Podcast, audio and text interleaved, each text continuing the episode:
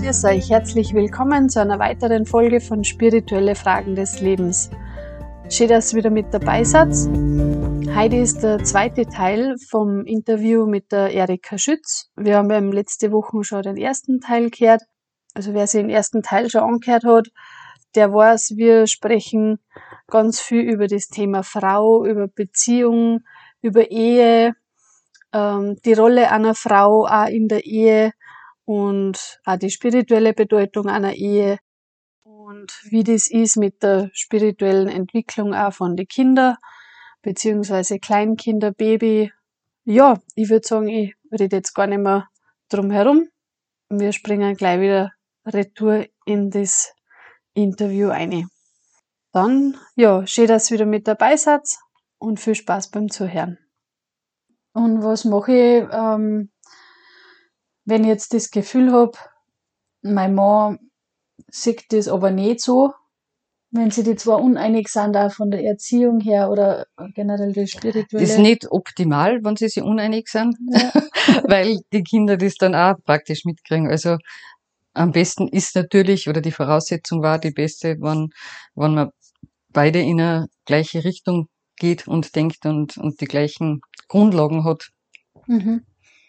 Aber du fragst ihn, was kann man machen, wenn das nicht so ist? Ja, genau. Also was kann ich machen, wenn, wenn man sich jetzt nicht ganz so einig ist, äh, mhm. in welche Richtung, dass mhm. man jetzt halt auch von der Erziehung, von der mhm. spirituellen Erziehung mhm. hergeht, ähm, kann ich als Frau dann, sage jetzt halt mal einfach so, mich hinsitzen und dafür beten, dass das irgendwann einmal so ist. Das ist sicher immer gut, wenn man das macht. Ja. Und äh, ich denke einfach auch viel miteinander reden, oder? Mhm. Weil es ist ja auch nicht einfach, wenn man jetzt selber vielleicht Kinder hat.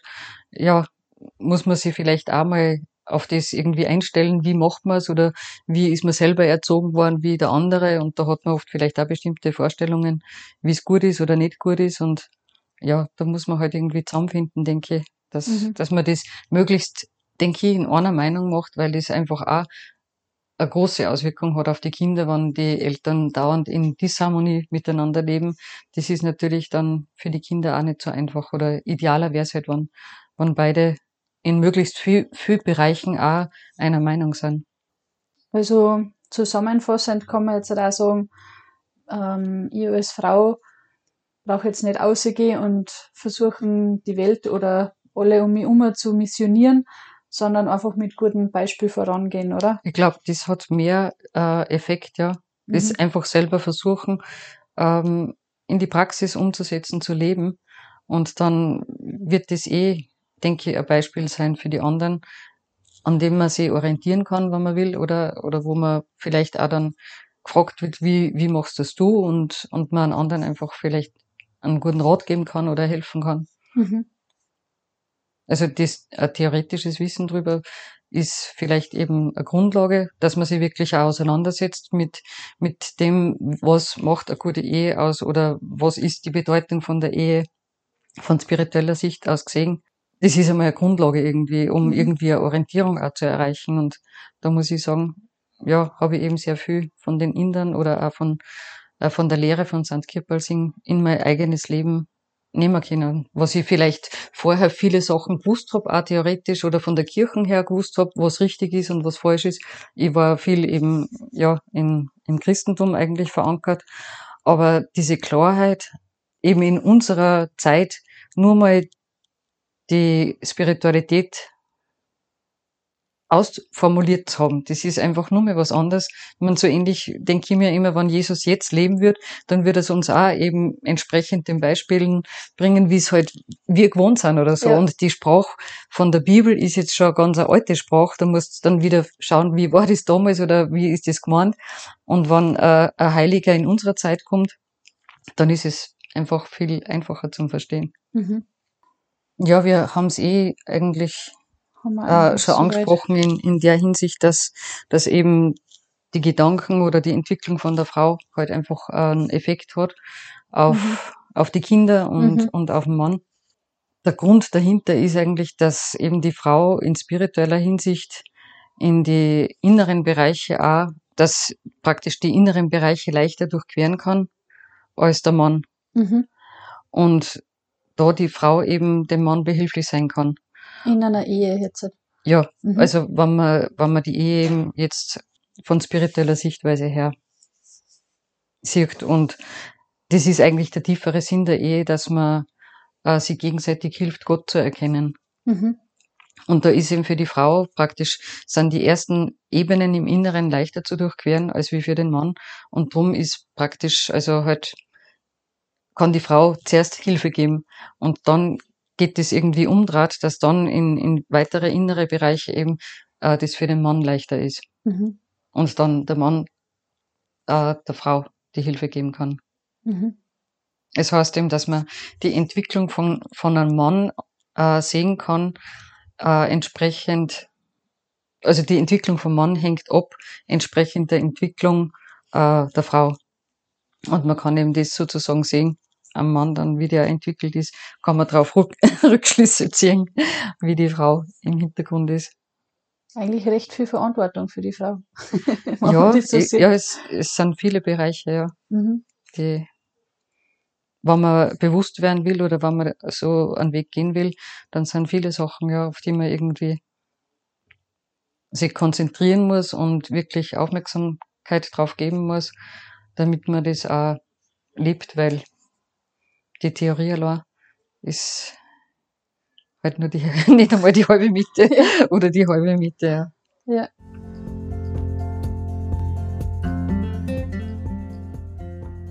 Gehen wir nochmal kurz auf die Entwicklung von den Kindern eingehen. Also, weil da gibt es ja dann, glaube ich, auch Unterschiede, ob jetzt halt eben Baby, Kleinkind oder dann schon Teenager oder so.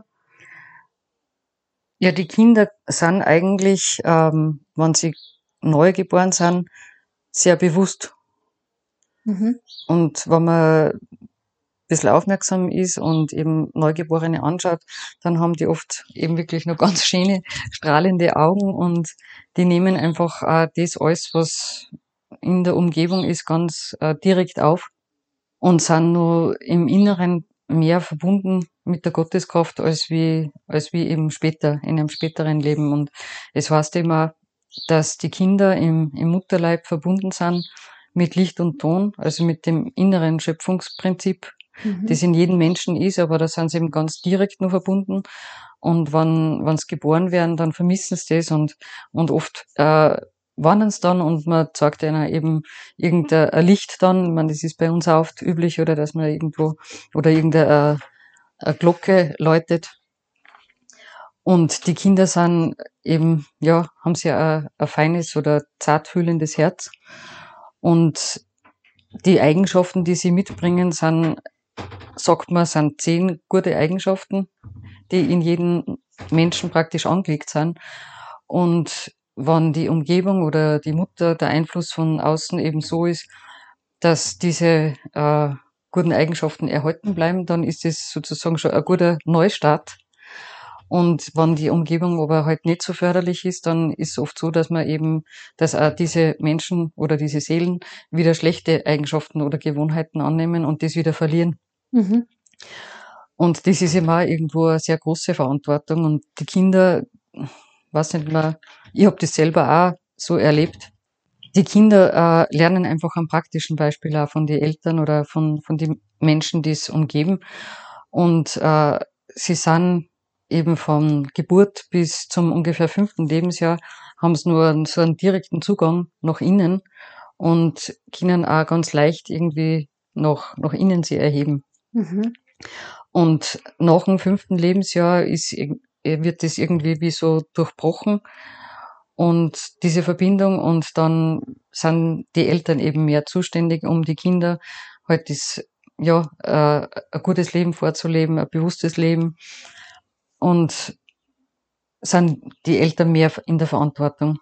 Was nicht heißt, dass vorher alles egal ist bis zum fünften Lebensjahr. Nein, nein, das nicht. Nein, gar nicht. Im, im Gegenteil. Im Gegenteil weil ja die Umgebung auch einen Einfluss ausübt. Mhm.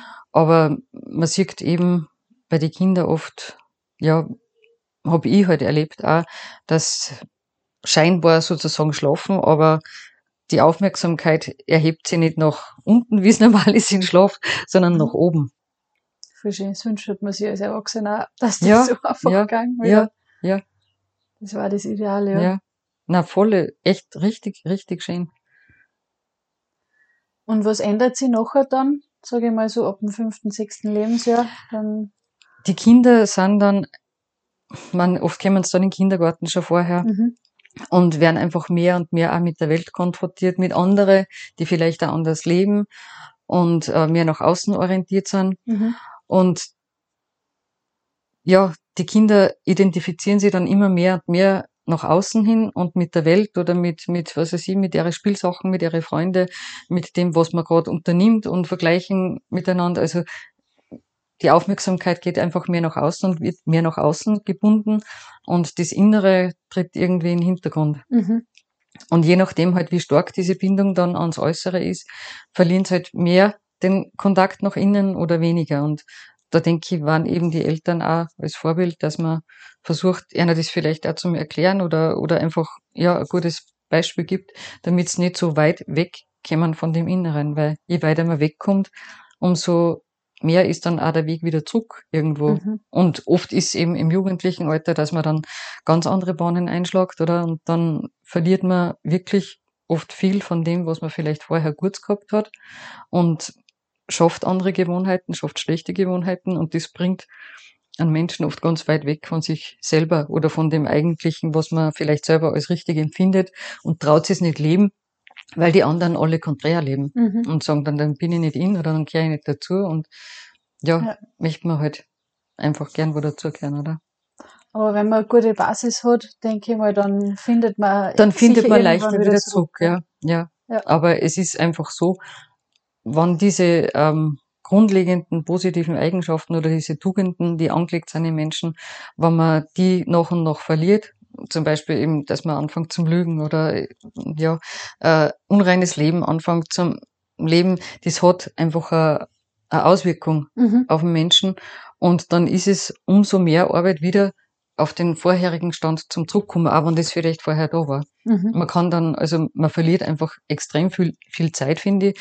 Und wenn ja dieser Grundstock praktisch erhalten bleibt, kann ich anders aufbauen. Mhm es ist eine Aufbauarbeit, finde ich. Und das war für mich einfach schön, wann, wann mehr wieder ja, auf innere Werte Acht geben wird. Und ich glaube, wir werden das eh lernen müssen, weil ja. die Zeit wird es uns lehren, dass wir, dass wir wieder andere Sachen für, ja, für uns als wichtig erachten und nicht nur die, ja, diesen unendlichen äh, Konsumrausch die, die wir in den letzten Jahren gehabt haben, glaube ich. Ja. Bei vielen halt. Also haben wir Frauen, sage ich jetzt einmal, in der Hinsicht dürfen wir gut weiterarbeiten und, und haben ja. eigentlich genug zum tun, ja. dass wir uns nicht minderwertig fühlen, ja, nur genau, weil wir jetzt ja, vielleicht Frauen genau, sind oder so. Ja. Na, gar nicht, im so. Gegenteil, im Gegenteil. Ja. Ja, super. Ja, dann vielen Dank für das Gespräch. Ja, gerne. Hat mich voll gefreut. Gleichfalls, ja. Das ist immer schön, ja. Ja, schon. War sehr aufschlussreich. Und ja, wenn es bei euch noch Fragen gibt, meldet euch natürlich voll gerne. Ich werde das auch gerne weiterleiten. Und dann bedanke ich mich für eure Aufmerksamkeit. Schön, dass ihr wieder mit dabei gewesen seid. Ja, und wie immer, ihr könnt immer gerne unseren Kanal abonnieren. Aktiviert einfach die Glocke, dann kriegt ihr immer eine Nachricht, wenn es Neuigkeiten gibt, wenn eine neue Folge rauskommt. Und ja, dann, wie schon gesagt, schön, dass ihr wieder mit dabei gewesen seid. Wünschen wir euch noch einen schönen Tag und bis zum nächsten Mal. Pfiat euch!